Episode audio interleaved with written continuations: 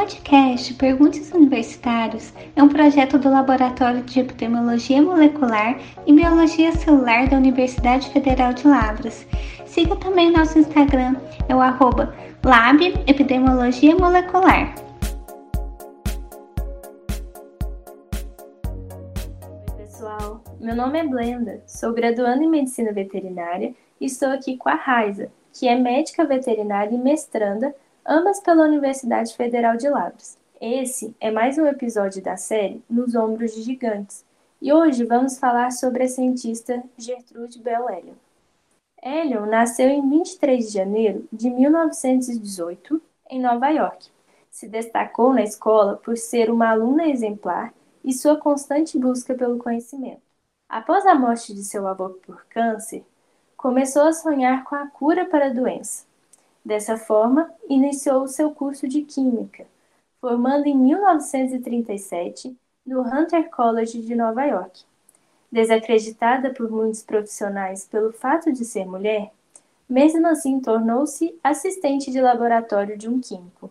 Nessa época, segunda metade do século XIX, existiam desigualdades entre os gêneros, inclusive de ensino, com a existência de escolas específicas para as mulheres em que era lecionado conteúdo diferente ao oferecido para os Com a Segunda Guerra Mundial, no período de 1939 a 1945, a maioria dos homens foram encaminhados para os campos de batalhas.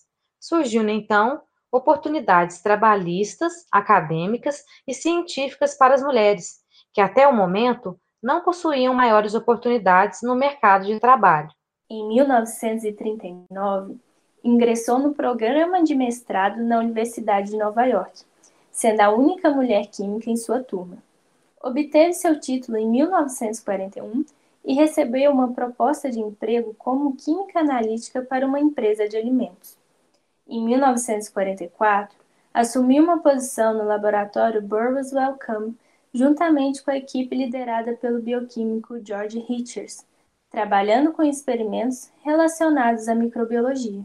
Encorajada por ele, expandiu suas experiências para as áreas de bioquímica, imunologia, farmacologia e virologia.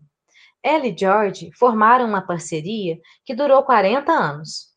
Nessa época, utilizava-se o método de tentativa e erro, que consistia na elaboração do fármaco e teste para verificação de sua efetividade, bem como seus locais de ação. A produção de um medicamento requeria dinheiro, tempo e recursos, sendo que muitas das vezes não apresentava eficácia, ou ainda poderia causar mais efeitos adversos do que benéficos. George e Gertrude criaram um novo método, a partir do estudo da diferença no metabolismo entre os ácidos nucleicos, DNA ou RNA, células saudáveis, células cancerígenas e microorganismos, a fim de se desenvolver medicamentos que atuassem seletivamente impedindo o crescimento de células e microorganismos nocivos. Dessa forma, Elion estudou as purinas, que são bases nitrogenadas que compõem os nucleotídeos, formadores dos ácidos nucleicos.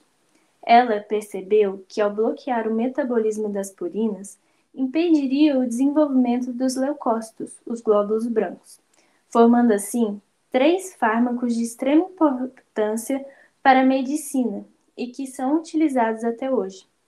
A mercaptopurina para leucemia infantil, a tioganina, que é utilizada como adjuvante no tratamento de adultos com a mesma doença, e a azatioprina, que foi a primeira droga a ser utilizada como imunossupressora em transplantes de órgãos, permitindo que muitas vidas sejam salvas. Em 1967, foi nomeada chefe do Departamento de Terapia Experimental liderando experimentos para desenvolver medicamentos úteis, como a pirimetamina para a malária e a toxoplasmose, o trimetoprim para as infecções urinárias, o aciclovir para a herpes e o alopurinol para a gota e pedras nos rins.